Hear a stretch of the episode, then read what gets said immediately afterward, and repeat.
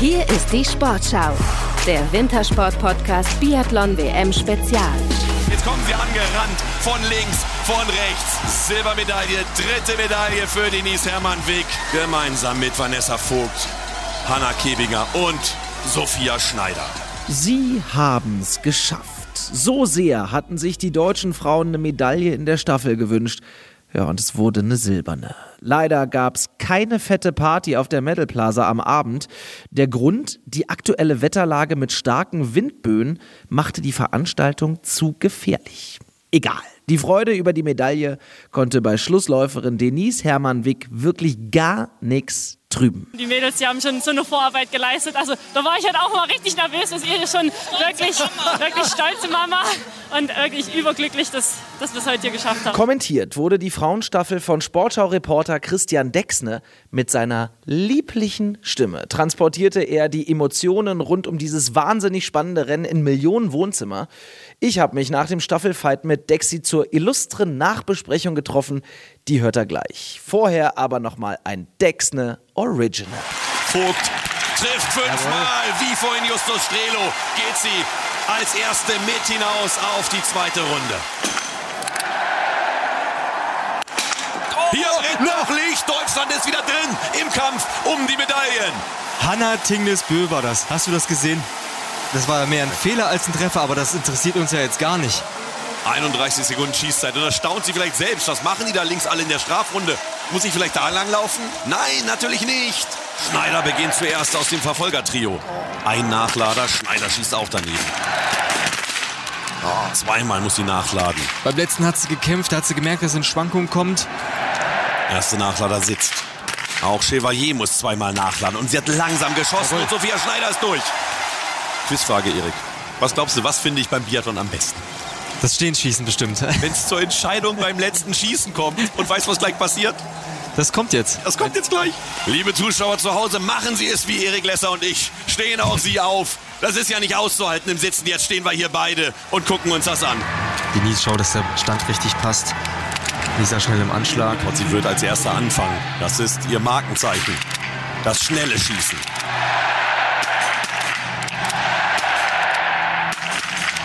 Vitozzi ist fertig. Hermann braucht fünf Treffer. Ach. Mist. Zweifel. Grafik hat es nicht angezeigt, aber auch der fünfte ging daneben. Der hat ihn auch nicht angezeigt. Aber die Hammer ist weg. Aber der Abstand ist groß. Das ist ähnlich wie vorhin bei den Männern. Der ist zu groß. Denise hat zwar keine Bremsen, wird hier immer gesungen, aber 31 Sekunden am Ende. Das ist ein großer, großer Abstand. Laola vom Team der Italiener. Sensationell. Wir gratulieren. Das ist eine kleine Sensation. Tränen in den Augen bei Lisa Vitozzi. Gratulation zu Gold. Und da hinten kommt Denise Herrmann. Der Wind, die Wolken, der Regen, der Nebel, alles ist vergessen. Oberhof strahlt, die Fans strahlen. Denise Herrmann wird gleich strahlen. Wir haben sie im Ziel alle schon strahlen gesehen. Jetzt kommen sie angerannt. Die Sonne muss heute nicht scheinen. Diese vier, die glänzen strahlender, als es die Sonne jemals könnte. Da ist er also, der Silberreporter. Wie sehr hast du denn gestrahlt in deiner Kommentatorenkabine? Na, ich habe mit Erik Lesser um die Wette gestrahlt. Das ist ja schon ein bisschen anders jetzt, weil wir immer mit einem Co-Kommentator arbeiten und da hat man immer so einen Bezugspunkt. Früher haben sich ja manchmal Kollegen, die gerade nichts zu tun haben, wie du zum Beispiel manchmal auch während des Rennens mit in die Kabine gesetzt, hat man auch immer so einen Bezugspunkt. Das macht es ein bisschen schöner, wenn man einfach mal jemanden angucken kann und sich gemeinsam freuen kann. Ja, das stimmt. Und du strahlst tatsächlich sehr häufig in deiner Kommentatorenkabine. Das habe ich äh, live schon miterleben können. Ähm, was für einen Stellenwert hat denn so ein Rennen auch in deiner Reporterkarriere? Naja, das wäre jetzt ein bisschen übertrieben. Ich nehme jedes Rennen gleich, ich nehme jedes Rennen gleich ernst. Klar, ist eine WM irgendwie was Schönes und es macht auch mehr Spaß, weil die Bilder dann ein bisschen ähm, spektakulärer sind. Die Bilder mit den Zuschauern im Wald zum Beispiel finde ich Wahnsinn. Die Drohnenbilder, die wir heute wegen des Wetters nicht äh, nutzen konnten, aber sonst. Aber eigentlich ist es für mich tatsächlich egal, ob es ein Weltcuprennen irgendwo in Übersee ist vor 20 Zuschauern oder so ein WM-Rennen. Ich nehme es immer gleich ernst. Ich freue mich immer gleich darüber. Trotzdem waren die Emotionen natürlich besonders heute. Janina Hettich-Walz, die in der Staffel gar nicht gelaufen ist, hatte Tränen in den Augen. Ähm, wie nimmst du sowas dann wahr? Du siehst das ja dann auch im Bild. Äh, was macht das mit dir? Das geht mir auch so. Also ist es tatsächlich auch manchmal so, dass ich mir so ein bisschen die Nase zurück, zusammendrücken muss und so ein, so, ein, so ein Anflug von Tränen im Auge dann auch da habe. Manchmal wird die Stimme dann auch ein bisschen brüchig, das merkt man ja dann vorher. Da kann man aber meistens einfach schweigen, weil ja, wenn die Bilder so emotional sind, es auch mal ganz angebracht ist, die einfach stehen und wirken zu lassen. Du hattest Erik heute an deiner Seite. Wie ist das Kommentatoren oder Co-Kommentatoren technisch? Mm, man muss sich ein bisschen dran gewöhnen. Äh, man muss dann noch enger am Rennen äh, bleiben, weil die Gefahr, wenn man zu zweit kommentiert, natürlich die ist, dass man anfängt, irgendeine Geschichte zu erzählen, die so ein bisschen wegführt ähm, vom Bild und vom Renngeschehen. Und dann muss man schnell wieder dahin zurückkommen. Also als ich das alleine gemacht habe, habe ich mir viel mehr vorher das Rennen in Gedanken durchkonzeptioniert und überlegt, welche Geschichte zu welcher Athletin kann ich wo erzählen. Das klappt jetzt manchmal nicht. Also heute zum Beispiel hatte ich eine tolle Geschichte über Lynn Persson, die schwedische Startläuferin. Die konnte ich aber nicht unterbringen, weil an den zwei, drei Momenten, wo ich gedanklich dazu ausholte, Erik anfing, über irgendwelche Zwischenzeiten ähm, zu sprechen und Abstände von Gruppen. Das passiert dann eben manchmal. Ist doch wunderbar, dafür ist der Podcast da. Was war denn die Geschichte?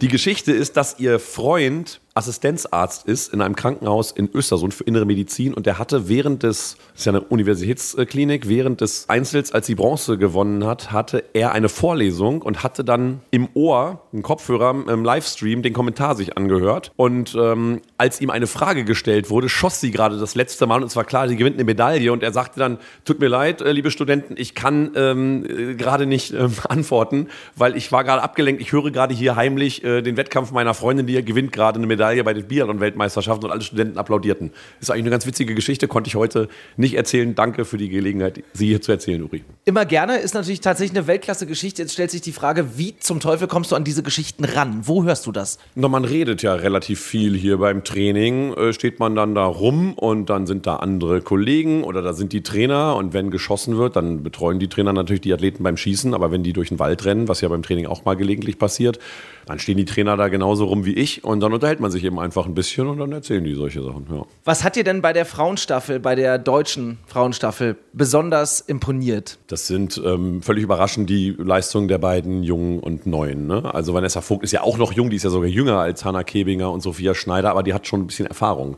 Die ist äh, bei Olympia schon in der Staffel gelaufen letztes Jahr. Und die beiden ähm, sind erst in dieser Saison richtig im Weltcup angekommen. Hanna Kebinger ja im Prinzip erst in Antolz, also vor drei Wochen.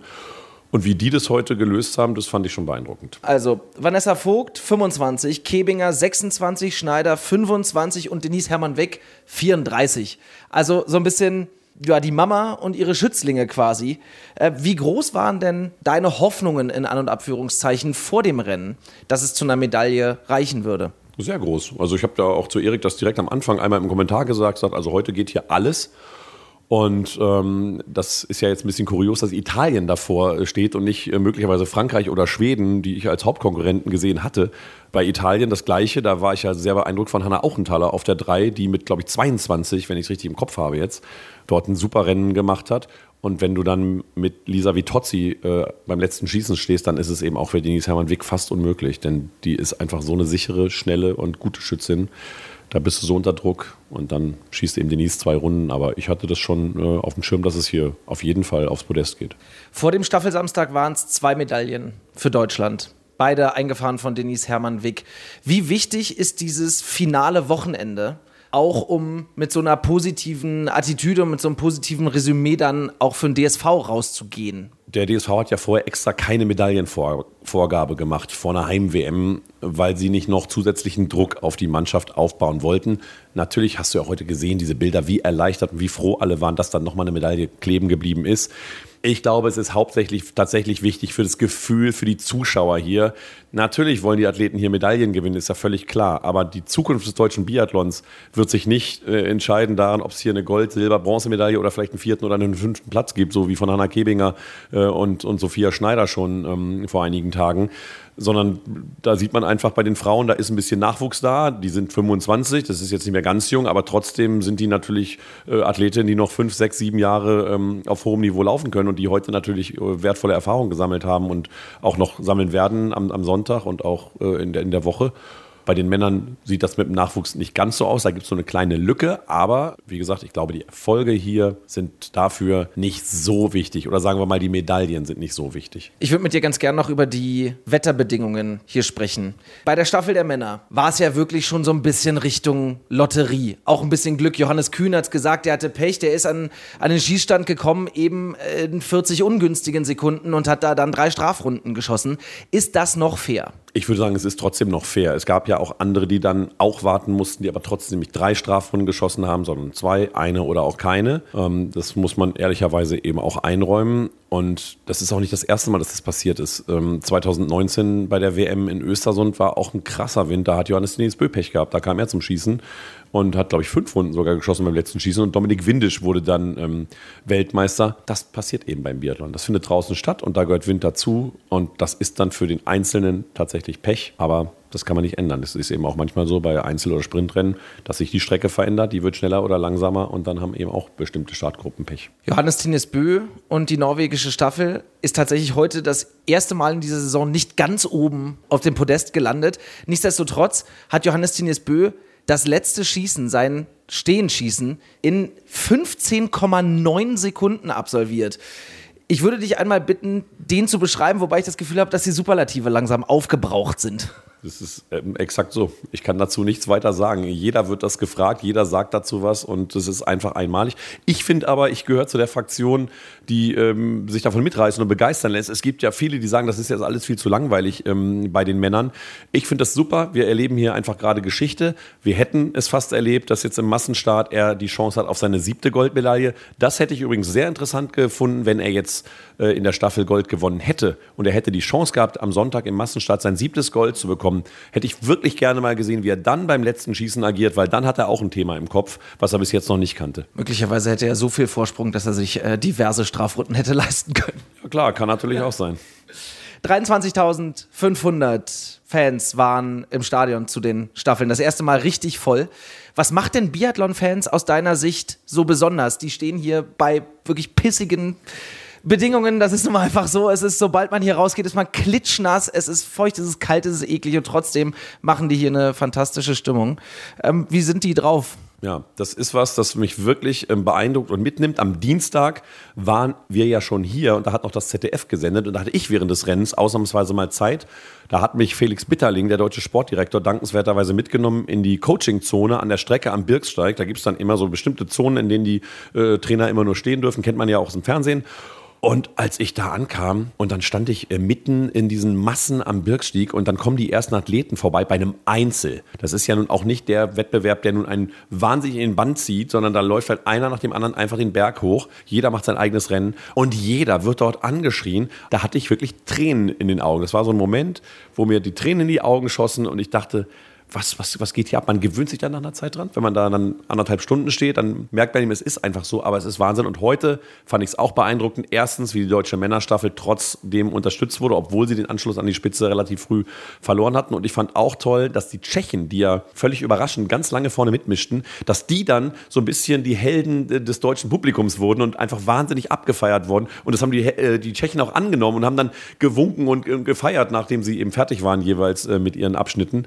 Ähm, das ist einfach beeindruckend, was für eine gute Stimmung hier in der Regel herrscht. Das sieht man auch auf Social Media eigentlich, wie wohlgesonnen die Fans hier sind und dass äh, Kritik unter der Gürtellinie einfach äh, selten stattfindet. Du berichtest seit 2001 vom Biathlon, hast also die Entwicklung der vergangenen dann doch schon über 20 Jahre Ah, Sag's doch nicht, Uri. Nicht anfangen zu weinen. Wie hat sich der Sport und auch das Drumherum verändert? Naja, das kann man eigentlich gar nicht mehr vergleichen. Es ist wirklich ähm, in jeder Hinsicht so dermaßen gewachsen. Das fing halt an durch die Erfolge Anfang des Jahrtausends im Prinzip. Ähm, dann war hier die WM in Oberhof 2004. Da war dann dieses große Stadion da und es wuchs einfach immer, immer mehr. Überall sind Stadien entstanden. Als wir das erste Mal in Östersund waren, da gab es da keine einzige Tribüne. Da standen so ein paar Blockhäuser, dazwischen standen unsere Übertragungswagen und jetzt ist da ein Riesenareal mit einer gigantischen Tribüne entstanden.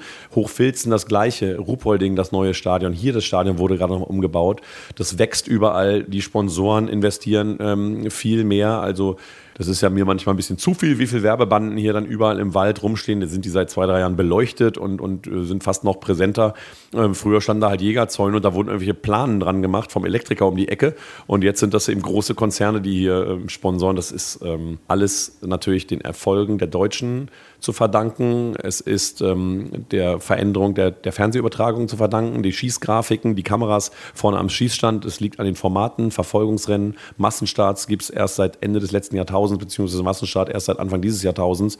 Ist natürlich wahnsinnig telegen und in der Summe ähm, hat das dazu geführt. Und auch jetzt, wo die Deutschen nicht mehr so dominant, so erfolgreich sind, sind die Quoten bei uns ja immer noch äh, stabil. Wir sind nach wie vor die Wintersportart Nummer eins im Fernsehen, ähm, weil die Sportart an sich eben einfach so spannend ist. Aber die Berichterstattung weitet sich aus unter anderem ja auch zu sowas wie hier, also einem Podcast oder Social Media. Was für eine Rolle spielt das möglicherweise auch in deiner Vorbereitung, weil ja die Athletinnen und Athleten ziemlich viel kommunizieren über die sozialen Netzwerke. Ja, das hat sich tatsächlich unglaublich ähm, verändert. Du hast vorhin gefragt, woher kriegst du die Geschichten? Ähm, natürlich von da unten von Gesprächen, aber ganz viele Geschichten sieht man eben auch einfach, weil Athleten das posten. Also Ingrid Landmark-Tandrevold, das ist jetzt nicht die mega spannende Geschichte, aber die postet dann eben, wie sie ein 2000-Teile-Puzzle ähm, puzzelt kann man auch mal äh, als kleine Metapher bringen und sagen, gestern Abend hat es an einem 2000-Teile-Puzzle rumgedoktert, aber das Schießen, das hat heute nicht zusammengepasst oder so. Also das ist tatsächlich eine wahnsinnig wichtige Informationsquelle. Du begleitest die Sportlerinnen und Sportler teilweise über ihre gesamte Profikarriere. Entwickeln sich da auch sowas wie Freundschaften? Na, Freundschaften würde ich nicht sagen. Also das muss man auch immer so ein bisschen trennen. Das ist dann irgendwo eine Grenze, die man nicht überschreiten sollte. Es gibt Athleten, zu denen man einfach ein großes Vertrauensverhältnis hat, äh, wo wir jetzt gerade über Geschichten reden. Manchmal erfährt man auch Geschichten, ähm, manchmal durch Zufall, äh, von denen die Athleten nicht so gerne möchten, dass man die erzählt. Und wenn man die dann nicht erzählt, dann wissen die das auch zu schätzen. Und die wissen es auch zu schätzen, dass man, wenn es mal nicht so läuft, das einfach fair analysiert und auch mal sagt, das war jetzt nicht gut und das war auch nicht gut, aber eben dabei fair bleibt. Und dann gibt es Respektsverhältnisse. Hm, zum Beispiel hat Arne Pfeiffer, äh, als er sich dazu entschlossen hat, seine Karriere zu beenden, ein paar Leute angerufen, bevor er es öffentlich gemacht hat. Da gehörte ich dazu und das hat mich gefreut. Das war einfach auch ein Vertrauensbeweis. Er hat einfach gesagt, Mensch, ich wollte dir das einfach mal erzählen, weil ich mit ein paar Leuten mich da in der Entscheidungsfindung äh, mal zu austauschen möchte und dazu gehörst du auch. Ähm, das fand ich sehr schön. Sven, bei Sven Fischer war das äh, 2007, ist schon ein bisschen länger her, auch so. Also solche ähm, Beziehungen gibt es dann schon, ja. Apropos Analyse, äh, die Sportler analysieren ihre Leistungen. Analysierst du deine auch? Wertest du aus? Guckst du dir die Rennen im Nachgang an und sagst, das war top, das war nicht so dolle? Ja, das mache ich. Ähm, und das macht vor allen Dingen unser Chef, wie du weißt, ähm, auch. Der guckt sich ja tatsächlich, hier unser Sendeleiter Dirk Walzdorf, der guckt sich ja dann tatsächlich immer abends nochmal das ganze Ding an. Vorlauf, Rennen und Nachlauf. Und der ähm, macht das dann entweder in so Sitzungen ähm, sehr detailliert oder eben auch mal persönlich. Und ich selbst gucke es mir auch in der Regel an, meistens aber immer erst danach, weil es in so einer Weltcup-Woche immer sehr, sehr eng ist. Ne? Man kommt dann raus, Staffel ist zu Ende, mache ich mit dir einen Podcast, dann mache ich den Abend die Vorbereitung auf den Massenstart, gehe ins Bett. Am nächsten Morgen sitze ich wieder hier und äh, kommentiere den Massenstart.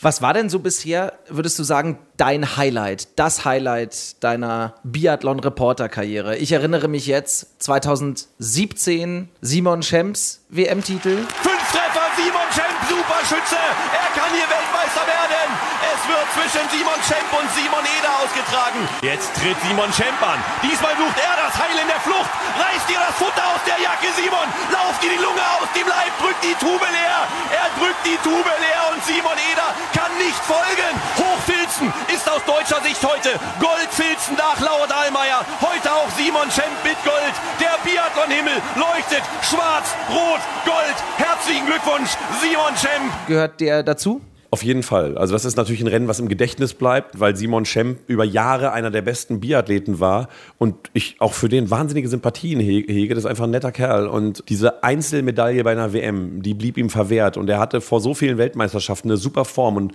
konnte dann teilweise nicht starten, weil er krank war oder nicht in Form dann plötzlich mehr war nach einer Krankheit. Und 2017 war er eben auch in sehr guter Form und am Samstag in der Staffel verliert er auf der Schlussrunde gegen Dominik Landertinger die Bronzemedaille. Deutschland wird undankbarer Vierter. Am Sonntag kommt es zur Revanche-Schlussrunde gegen Simon Eder und er gewinnt. Strahlend blauer Himmel. Am Vormittag hatte Laura Dahlmeier den Massenstart gewonnen. Doppelsieg für Deutschland am letzten Tag der Weltmeisterschaft. Das könnte diesen Sonntag gerne auch wieder so werden. Das war ein Highlight, aber es gibt ganz, ganz viele. Also ich würde das niemals herausheben. Es sind auch die Olympiasiege von Magdalena Neuner in Vancouver. Aber es ist auch mal sowas wie zum Beispiel ähm, der, der Sieg von Franziska Preuß in Ruppolding, die eben auch über Jahre eine der besten Biathletinnen war und immer auf diesen Sieg gewartet hat. Und dann schafft sie es auf ihren Heimstrecken in ihrer Heimat in Ruppolding. Das ist dann eben auch was ganz Besonderes. Es muss aber nicht immer ein Sieg sein. Zwei Rennen bleiben noch, beide Massenstarts. Was erwartest du für Rennen? Und klar, da muss die Frage kommen, was traust du den Deutschen zu? Gut, bei den Männern es wird natürlich so sein, dass Johannes Dinisbö gewinnt. Der klappt dann da seinen Liegestuhl auf im, im, Ziel, guckt sich dann das vierte Schießen von den anderen an, wo ich dann hoffe, dass da Benny Doll mit dabei ist. Das traue ich dem auch zu. Der konnte auf der Schlussrunde, es lief nicht super für ihn, aber auf der Schlussrunde konnte er ein bisschen rausnehmen, äh, ein bisschen Kraft sparen für den Massenstart. Und bei den Frauen, also übrigens traue ich natürlich auch Roman Rees das zu, mit einem guten Schießen sich da vorne reinzusetzen. Und bei den Frauen, glaube ich, wird es ein sehr, sehr spannendes Rennen. Die, die wir heute auf der Schlussrunde gesehen haben, sind da natürlich vor allen Dingen zu nennen ähm, Marte Olsby-Reuseland, Lisa Vitozzi, Denis Hermann und Hanna Oeberg. Also da gibt es ein paar, die sich da betteln können, aber wir wissen es auch, in einem Massenstart, es wird sich am Schießstand entscheiden, es wird sich im Stehenschießen entscheiden, hinten raus. Da kann das äh, Rennen auch immer noch mal ein Salto rückwärts machen und dann ist es ganz anders. Also das halte ich für ein offenes Rennen und freue mich drauf. Wie sollen die Bedingungen werden? Es wird wieder ungemütlich. Es bleibt jetzt eben einfach ungemütlich. Also das wird wieder nicht schön, aber davon lassen wir uns nicht unterkriegen.